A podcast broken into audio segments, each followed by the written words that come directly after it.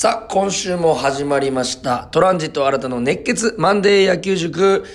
えー、ラジオやらせてもらってます。トランジット新たと言います。よろしくお願いいたします。今日もですね、早速、えーメールの方いただいておりますので、そちらからご紹介させていただきます。新田さん、こんにちは。こんにちは。ごとぞうさんからですね。先週はホークスファンには我慢の一週間になりましたね。本当にそうですね。リチャード選手、昇格の可能性もあるので、今週のドンタクシリーズで巻き返しましょう。えーところで、先週の水曜日、中日ドラゴンズが阪神タイガース相手にトリプルプレーを完成させました。そういえば先月ホークスもトリプルプレーをやられましたよね。めったに見ることできないトリプルプレーが開幕1ヶ月で2度は珍しくないですか？新田さん今まで経験ありますか？ということで、確かに、あの、今シーズンはもう2個もトリプルプレーが出てますから、これね、あの、野球やられた方はあの、非常にわかると思うんですけども、本当に珍しいことで、えー僕も実は、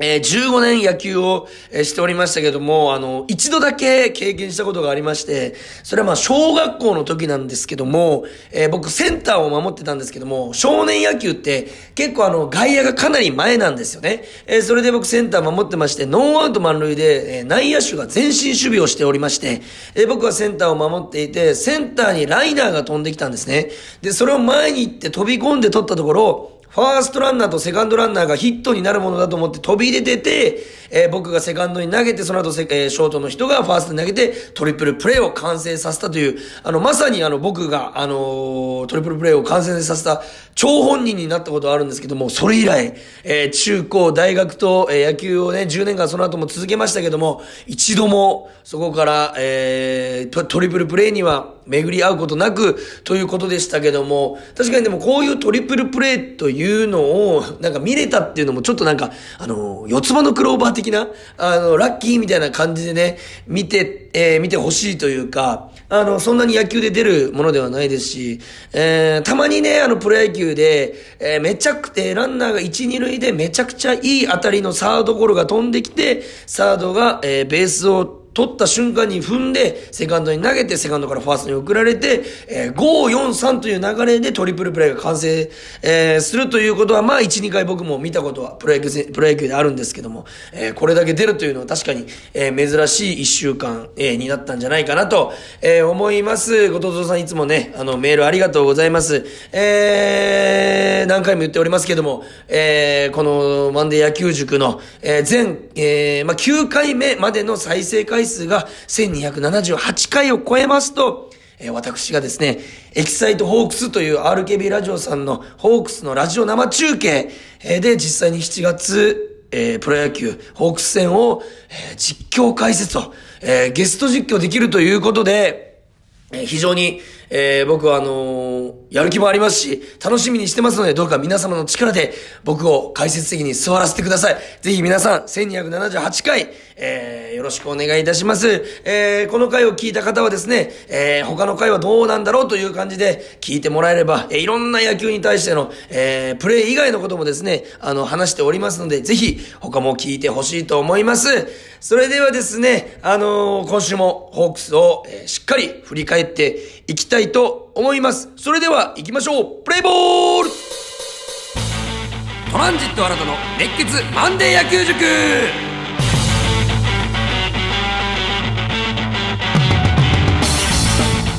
はい、ということでですね、えー先週の放送を聞いてくださった方は、えーわかると思うんですけども、あのーまあ、苦しい、まあ、3勝3敗でしたかね、先週が。えーで、まあ、ちょっとどっちつかずというか、まあ、えーギリギリ耐えたんじゃないかという1週間でしたね、先週は。ただ、今週はですね、まあ、結果的には1勝4敗と、いうことで、4連敗で1週間を終えてしまう、まあ、途中雨で、えー中止と降雨コールドも挟みつつ、4連敗という形になってしまったんですけども、僕はあの、先週の放送で、あの、ちょっと嫌な予感がしてますよと。えーこれあのーまあ、連勝、大型連勝もあれば大型連敗も、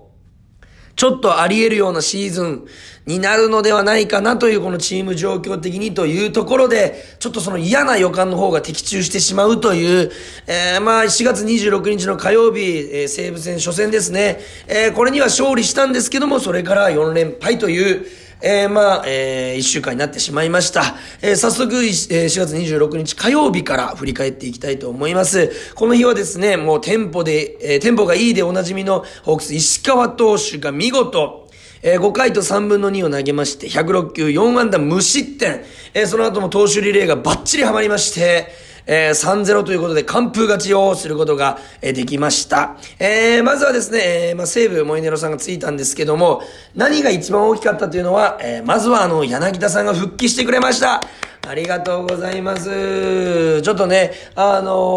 ー、違和感、えー、体に違和感がありまして、まあ、ちょっと故障者リスト入りというか2軍で調整してたんですけども、えー、そこから1軍復帰ということで、これはあのーえー、まず何が一番でかいかというと、えー、3番ですね、柳田さんだったら、えー、3番柳田さん、4番グラシアルさんと、えー、まあ、栗原さんが怪我で抜けてクリーンアップの、えー、まあ、3分の2にはなるんですけども、そこを固められるという、打順を固められるというところが、まずは一番大きいのではないかなと思います。そもそもですね、あの、皆さんの中でレギュラーって、なんでレギュラーっていうのかっていうのが、ちょっとね、もやっとしてる人がいるかもしれません。もちろん、えー、上手い人、えー、常に結果を残残す人がレギュラーと言われるんですけども、レギュラーというものはですね、ある程度調子が悪くても使われる人、これが、えー、まあ、レギュラーと言いますか。まあ、バッティングが悪いにしろ、守備では貢献する。守備でエラーしても、走塁で貢献する。といったようにですね、とにかくチームには絶対に欠かせない存在というのがレギュラーということで、えー、ここである程度調子が悪くても、えー、使われる。まあ、柳田さんがね、開幕ちょっと、えー、打率上がってこなかったですけど、復帰しましたので、ここからどんどん上げていってくれることと思います。まあ、7回裏にはですね、えー、柳田さん初ヒットも、えー、生まれましたので、えー、まあ、いい試合にはなったんじゃないかなというふうに思います。まずあの、2回裏ですね、あの、先制したシーンなんですけども、これあの先頭の4番グラシアルさんが、えー、10試合連続ヒットとなる三塁打で、えー、出塁したんですけども、これね、西武のライト、えー、岸選手のタイマンプレーの隙を見逃さなかったという高走塁。えー、によって、グラシアルさんが、えー、二塁で止まることなく、三塁まで行った。えー、これどういったプレーだったかと言いますと、えー、まあ、ライトの、もうちょっとでフェンスオーバー、ホームランじゃないかというあたりを、えー、キスさんがちょっとね、フェンスに、えー、ぶつかる形で取ろうとしたんですけど、まあ、結果的にそれよりボールが上だったので取れなかった。その時に、ライトのキスさんは、グラシアルさんは、えー、まあ、三塁打にはならないだろうと。二塁で止まるだろうということで、ちょっとゆっくりボールを取りに行ったんですね。で、パッてランナーの方見たら、グラシアルさんが全力疾走でもう三塁を陥れようとしていた。で、結果的に、えー、サード、えー、間に合わず、えーえー、グラシアルさんの三塁打が完成してしまうと。いうことで、これね、ほんとこの後ね、えー、この後な、3試合後でもね、えー、グラシアルさんのソウルについては喋りたいんですけども、えー、非常にグラシアルさんは、えー、去年、一昨年からもう本当に走塁の面でもチームに貢献していまして、こんなにも怪我を恐れず果敢に、えー、デスパイネさんもそうですけど、果敢に次の塁を狙っている外国人選手って、今12球団で他にいないんじゃないかっていうぐらいね、グラシアルさんは走塁でも、えー、チームに貢献しているんでございます。で、まあ結果的にですね、柳町さんのレフト前で帰ってこれたといういうのは、これはもうあの、グラシアルさんの、えー、三塁打が生んだ先制点だったのではないかなと思います。えー、そして、えー、まあ、これ失点には繋がらなかったんですけども、3回表に金子さんがね、あのー、塁に出まして、えー、金子さんというのは西武の足の速い選手なんですけども、えー、この方がですね、盗塁をして、まあ、結果的に、えー、回キャノン及ばず決まってしまうということになるんですけども、まずね、金子さんというランナーは足が速くて有名なんですけども、ピッチャーというものは、まあ、ランナーが走るかな、どうかなというところを見るために、まあ、牽制を挟むんですね。えー、今回、えー、石川さん2球牽制をしたことで、えー、まあ、あの、ランナーがね、えー、盗塁をね、スタート切りにくいようにしたということで、実はこれあの、の、牽制というものにですね、えー、いくつか種類がございまして、えー、初めて聞く方もいらっしゃるかもしれませんけど、まずはですね、えー、ランナーのスタートを遅らせることができる牽制の意味。えー、これはですね、えー、まあ本気で一塁ランナーをアウトにしようと思ってピッチャーは投げてません。えー、ちょっと外して、えー、間を取るという意味の、えー、牽制。そして、えー、ランナーをアウトにしに行く牽制。えそして、えバッターのタイミングや気を、え、反らすために、バッターのタイミングを外すための牽制というところ、3種類がね、あるんですけども、え、こういった意味ではね、あの、こういう牽制を使い分けて、タイミングなのを使い分けて、ただ、あの、マウンドのえー、マウンドをね、あの、外して、えー、ピッチャーズマウンド、プレートを外して牽制しているわけではなくて、えー、いろんな意味があるという、えことでございますけども、これで実はこの、今回裏目に出てしまいまして、えー、2球牽制をしたことで、あの、ピッチャーがね、あの、ランナーのスタートを、これで、あの、ちょっとね、遅らせることができると思って、バッテリーとしては、ここで変化球をよく投げるんですね。えー、これはあの、石川さん、海さんに限らず、えー、プロ野球に限らず、どの野球でも、えー、2球牽制したことによって変化球を投げやすくするという、えー、状態があるんですけども、あの、まあ、走られないということで、えー、ゆ、ゆるい球を投げても大丈夫というふうにしたいんですけども、逆にそれが、え、まあ、変化球を投げるだろうなということを金子さんに、まあ、察知された、えー、ということで、えー、スタート、えー、がちょっとね、悪くても、まあ、スタートを切られてしまったと。えー、まあ、逆にその変化球を投げるだろうなと読まれてしまって、えー、盗塁されてしまうというケースになったんですけどもこれはなんか、えー、プロとプロの頭脳のぶち、ぶつかり合いがね、ぶちかり合いって今ね、言っちゃいましたけど、えー、ぶつかり合いが、えー、見えたところでは、なかったでしょうか。えー、そして先ほども言いましたけども、7回裏柳田さん初ヒットが生まれまして、えー、相手の佐藤ね、投手、あの、非常にあの、サウスポーで、えー、まあ、カーブ、スライダーもキレッキレでまっすぐも走っていまして、えー、非常にいいピッチングをされていたんですけども、ここで初ヒットからの、えー、ピッチャーが平井さんというピッチャーに変わりまして、えー、ここの初球をグラシアルさんが変わりっぱなの初球を捉えて、えー、今シーズンの初ホームラン、えー、ということでございます。これね、あの、ポイントとしまして、えー、グラシアラさん、先ほども言いました、10試合連続ヒット、えー、さっきは三塁打も放ってるということで、えー、調子のいいというバッターに対して平井さん、ちょっと初球の速い系の球、えー、しかも真ん中高めを投げてしまうというのは、えー、平井さんからしたら嫉妬、まあ、ホークスから知ったら、えー、ラッキーボール、えー、まあ、それをまあ、一球で仕留めるグラシアラさんはとてもすごいんですけども、ちょっと、えー、入りが、えー、甘かったというか、ちょっと容易に、不用意な一球になったんじゃないかなと、西武側からしたら、そんな一球になったんじゃないかなと思います。そしてあの、これあの、ホークスのね、あの、まあ、一つの名物ではあったんですけど、グラシアルさんが打った後に、ホームランパフォーマンスをするじゃないですか。えー、それ去年までね、あの、高谷さんが、えー、担当していたんですけども、えー、引退されまして、今年は誰がするんだろうと、えー、開幕から1ヶ月ぐらい経ちまして、えー、グラシアルさんのホームランがやっと今日、えー、一本目生まれたということで、誰だというところで、えー、最後あのー、グラシャルさんがね、あの、パンパンパンボクシングで殴るふりしてノックアウトするという、まあ、ピッチャーをノックアウトするという意味で最後抱き合う、えー、みたいなパフォーマンスがあるんですけども、えー、その役が高谷さんから脈々と受け継がれまして、今回同じキャッチャーの海野さんへ、ということで、海野さんが受けてまして、最後はね、しっかりハグをされてまして、ああ、なんかホークスのこのチームの、えー、まあ、えー、一丸となっているなというか、えー、まあ、後ろに、あのー、ね、いた柳田さんも真似してましたし、えー、なんか、えー、グラシアさんに一本出たことで非常にいい雰囲気になったんじゃないかなと思います。そして4月27日、西武戦2日目ですけども、ここから4連敗がね、ちょっと始まってしまうんですけども、もうなんといっても、うん、この一人のね、ホームランによって試合が決まっちゃいました。西武山川さん、えー、1回表スリーラン。ということで、結果的に2対8、で杉山投手、負け投手になってしまうんですけども、えー、このスリーランが結果的にも決勝点だったと。えー、いうことで、ここでね、ちょっとね、1イニング目に珍しい光景が見られまして、えー、1回表、1番バッター、2番バッターが出まして、えー、殿崎さんが送りバントでしたかね、えー、ランナーを進めて、えー、で、2、3塁になるんですね、ワンアウト。えー、ここで、普通はですね、まだここから9イニング攻撃が残ってますので、えー、1点や2点取られても、えー、まだ取り返せるだろうということで、えー、ホークス、まあというかまあ守備陣はですね、あまり前進守備をしないんですね、2、3塁でも。えー、ワンアウト2、3塁でも前進守備をせず、確実に1個ずつアウトを取っていこうと。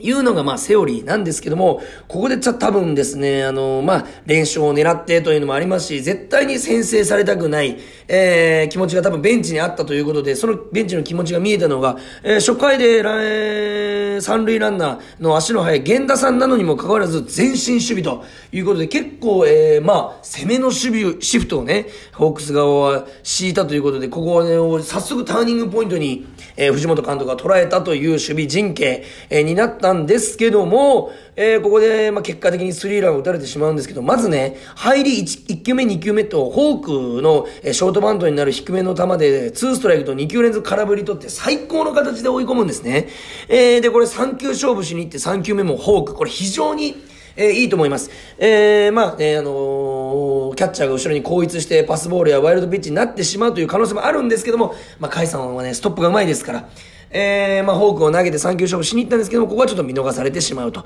えー、ここまでは良かったんですけども、結果的にま4球目の高めの甘めのストレートを、えライトスタンドに打たれてしまうと。言ったところで、まあ、結果的にストレートがストライクゾーンに行っちゃったら、それは山川選手の技術があれば打たれるのかなというのところなんですけども、あの、フォークがね、この杉山さんを、非常に、えー、低く滑っていっていて、空振りも取れていたと。えー、4球目もフォークでね、勝負するって決めたんだったら、ちょっとフォークにこだわってもよかったのかなと。えー、で、もしストレートを投げるのであれば、まあちょっと、ストライクゾーンでは、えー、ダメだったかなという一球でした。えー、そして7回表にも山川さんにまたソロホームランを打たれてしまいまして、これ1試合2本というのは非常にね、バットを乗せてしまうので、あまり本当によろしくないんですけども、えー、またストレートの高め、えー、同じストレートの高め、えー、を打たれてしまったんですけど、まあこれ低い球をね、山川さん結局、えー、積極的にね、かなり振ってきてくれますから、ボール球でも。まあ、フォアボールでもいいという腹をくくって低めにもっと投げていくべきだったのではないかなと、えー、僕は思いました。えー、まあ打撃陣ですけども、2点しか取れなかったんですけども、えー、その2打点をどっちも中村明さんが叩き出すと、えー、3回裏見逃せばボールの難しい球でしたけども、まさにこれが明の真骨頂といったところで、腰が残ってですね、ボール球だったんじゃないですか？これあれ、も、本当にあの、うまくバットの先に乗せて、センター前運んでいって左中間ですかね、えー、見事、1点を返し、そして、えー、中村明さん自身も神走塁で二塁を陥れると。えー、もう打った瞬間からですね、えー、送球がサードに行けば、えー、二塁へ行くぞという、えー、つもり、えー、もう頭で考えても、えー、ランニングをしてますから、迷いがなく最初から行くつもりだったので、えー、一回も止まることなく二塁を陥れることができた。えー、ナイスバッティング、ナイス走塁でした。えー、そして8回裏ですね、えー、アキラさんの今年の初ホームラン、えー、が、ポール直撃のソロホームランだったんですけど、これちょっと一個面白かったのが、今年からあのー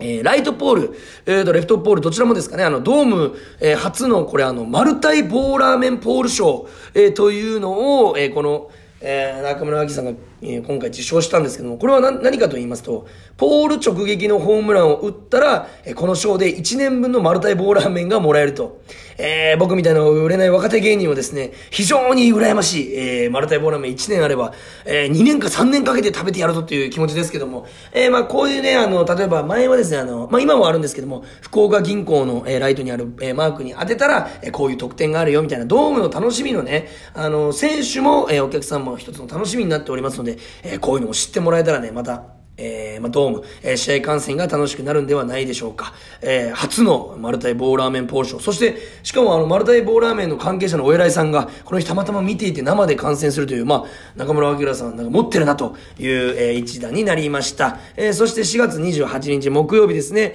えー、相手の先発は与座、えー、投手、えー、西武3連戦の最後、えー、2対4ということで負け投手、レイ投手、えー、になってしまうんですけども、これがね、もうまたちょっとね、結果的に1回表の山川さんのまたもやスリーランホームランが決勝点になってしまうと。えー、この2試合だけで3ホーマー、ホームランだけで7打点。えー、ということで、結構ね、あのー、アキラさんにはね、して、あ、アキラさんじゃない、山川さんにはね、してやられてるなと、えー、感じでございますけども、本当にあのー、デジャブというか、えー、前と同じように、一回表に1番バッター、2番バッターが出塁して、この後ね、それと違うのが、殿崎さんがバント失敗をしてくれたんですね。えー、で、ちょっと流れがまだ、えー、向こうに行かず、えー、こっち側にあるのかなというところで、えー、まあ、レイさんがね、あの、山川さんに対して、えー、前日、えー、カイさんは目の前でホームランストレート2球打たれてますから、えー、落ちるスライダー系でね、変化球で勝負しようということで、2球で2ストライクを取るという、本当に昨日と全く一緒の、えー、状況になったんです。えー、昨日の反省をしっかり活かして、えー、なんとそのからですね、えー、スライダーを5球連続投げまして、計7球、スライダーを続けまして、えー、2、2でしたかね、まで行くんですね。で、かなりファールで山川さんも粘ってまして、完全に、えー、ホークスバッテリーペースだったんですけども、8球目の、まあ、ちょっとね、タイミングを外しに行ったストレート、初のストレートが、ホームランにされてしまうという、もちろん打った山川さんあっぱれなんですけども、この場合ストレートを投げるなら、まあ、インコースの厳しいとこ、え、高め、胸元あたりをつくか、アウトコース低めのボール球じゃないとダメだったんじゃないかなと、え、僕は思うんですよね。結果的に、まあ、コントロールミスで真ん中に行ってしまいまして、山川さん、まあ、調子がいいですから、しっかりと一球で合わせられまして、スリーランホームランを打たれてしまうと、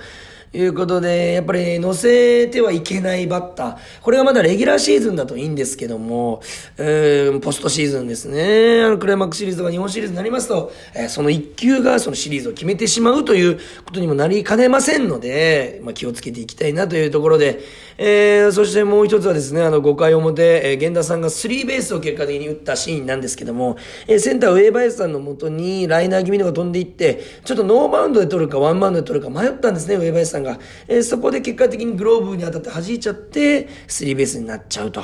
えー、まあ3対2となっておりまして、えー、ど、次の1点を取った方が、この、えー、試合を、試合をね、あのー、勝ちへと導くんじゃないかと思っていた、この、どっちが1点取るかなという勝負どころだっただけにですね、その後のオグレディ選手にあっさりと、えー、ライト前に打たれて、ちょっと残念だったんですけども、うーん、まあ、長打が絶対場面な、ダメな場面だったので、まあ、ちょっとワンヒットでできれば止めて、えー、止めれてたらなという感じではございました。えー、まあ、その5回表に点を取られてしまったんですけども、えー、その前の4回裏にですね、ノーアウト一塁のチャンスをね、ホークスが作って、甲斐さんがバント失敗して、ちょっと流れが良くなかった状態で、そのままの流れで1点を取られてしまったなと。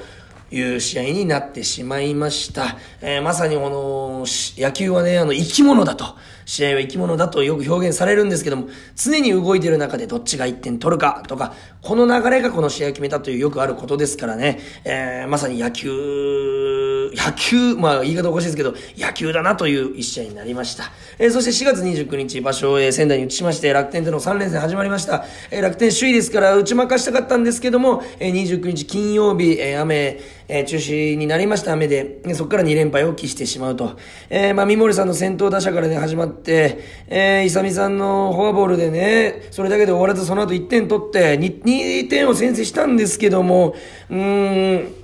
結果的に6対7ということで、えー、サヨナラ負けを喫してしまったんですけども、えー、ホークスの攻撃陣としては初回に2点、5回に1点、6回に2点、9回1点と完璧な点の取り方をしてるんですね。えー、先制中押し、ダメ押しということで、まあ、その、まあ、9回裏にね、4点差、6対2からモイネルさんが投げて、まあ、全国のホークスファン、いや、全世界のホークスファンがもう勝った。勝ち確だと思った状況からモイネルさんが珍しく打たれてしまったと。えー、西川さんに最後はね、同点スリーランを打たれてしまって延長戦で、えー、つもりさんがサヨナラヒットを浅村さんに打たれてしまうと。いうことで9回裏ですね、えー、先頭の丸森星選手をライトフライで打ち,、えー、打ち取って、えー、全部変化球でね、一つもタイミング合わせずね、打ち取る。えー、その後、まあ鈴木大地選手に、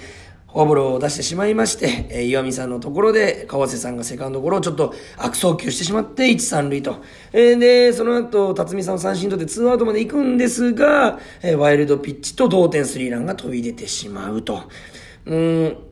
まあ、西川さんの同点スリーランなんですけども、3球目に打たれてしまったんですけども、1球目のスライダーが全く合っていない、えー、といったところで、まあ、1球ね、ストレートを見せてタイミングを外そうというところで、えー、2球目インコース高めのストレートを投げたんですけども、えー、結果的にね、あの、3球目もストレートでタイミングが合ってしまったんですけど、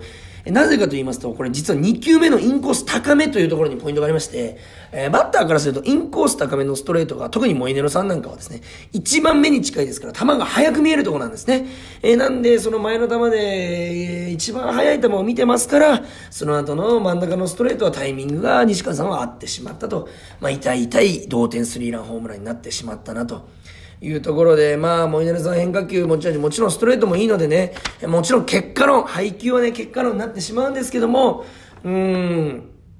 ちょっとね、一球前のコントロールミスしたインコース高めのストレートが、かえって良くなかったのかなと、その後変化球だとまあタイミングが合わないんでしょうけども、えー、ストレートだっただけにその後のストレートが、まあ、タイミングが合ってしまったという球になってしまいました。えー、そして5月1日ですね、えー、昨日ですね、あの、6回途中で降雨コールドということで、えー、負け投手大関さんになってしまって、1対2と1点差で負けてしまうんですけど、まあ、これはまあ、9イニングやってませんし、ちょっとね、まあなんか負けたらという感じの試合ではないんですけども、ここであの、雨のね、時にね、試合をする時に非常にあの大事になってくるというか気をつけなければいけないところがありまして、特に雨というのは今回みたいに6回コールドとか、え5回終われば試合が成立しますので、あのー、ということを考えると特に先制点が非常に大事になるんですね。途中で終わる可能性がありますから、常に優位、優位に試合を進める必要がある。といったところで、先制点が欲しかったんですけども、結果的には先制点を、えー、まあ、取られてしまうと。えー、まあ、雨のという悪条件の中で大切なのは、打撃陣は、えー、まあ、フライというよりはゴロを中心に転がしていくことでイレギュラーしたりとか、えー、守備が、えー、足を滑らしたりとか、ボールをね、投げるときに滑らして、えー、ランナーが出るということで、えー、ゴロ中心のバッティングがいいと。えー、そしてランナーはスタートが切りにくいということに注意しないといけません。打撃陣はですね。えー、逆に守備陣は先ほど言いましたように、あのー、まあ、送球ミスとか、イレギュラーバンドでランナーが出る可能性ありますから、できるだけ、えー、距離を、ね、投げる距離を近くしたり、イレギュラーしないために前気味に守る必要があるというのが、えー、まあ、雨の中での注意点でございます。えー、結果的にですね、大関さんは2点しか取られてませんので、雨の中よくまあ粘った方なんじゃないかなというふうに、え、思います。えー、まあ、この試合でですね、5回表結果的に、まあ、5連打するも1点しか取れなかった。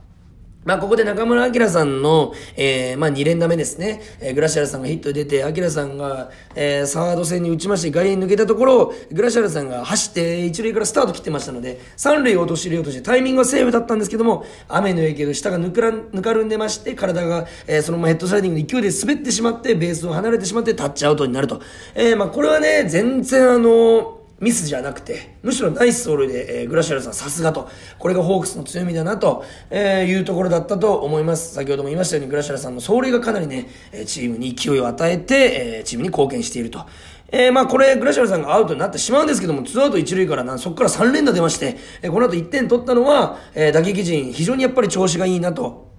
いうところで、則本投手が調子悪い、良くなかったのでね、9イニングやってしまいたかったなという気持ちはありました。えー、まあ1勝4敗とね、1週間振り返ってみればそうなってしまったんですけども、えー、水曜日ヒット10本、えー、木曜日がヒット10本、えー、土曜日がヒット14本で、えー、昨日日曜日が6回までしかやってないのにヒット9本ということで、打撃陣は非常に調子がいいんですね。あとはここのね、の歯車が噛み合ってくれば、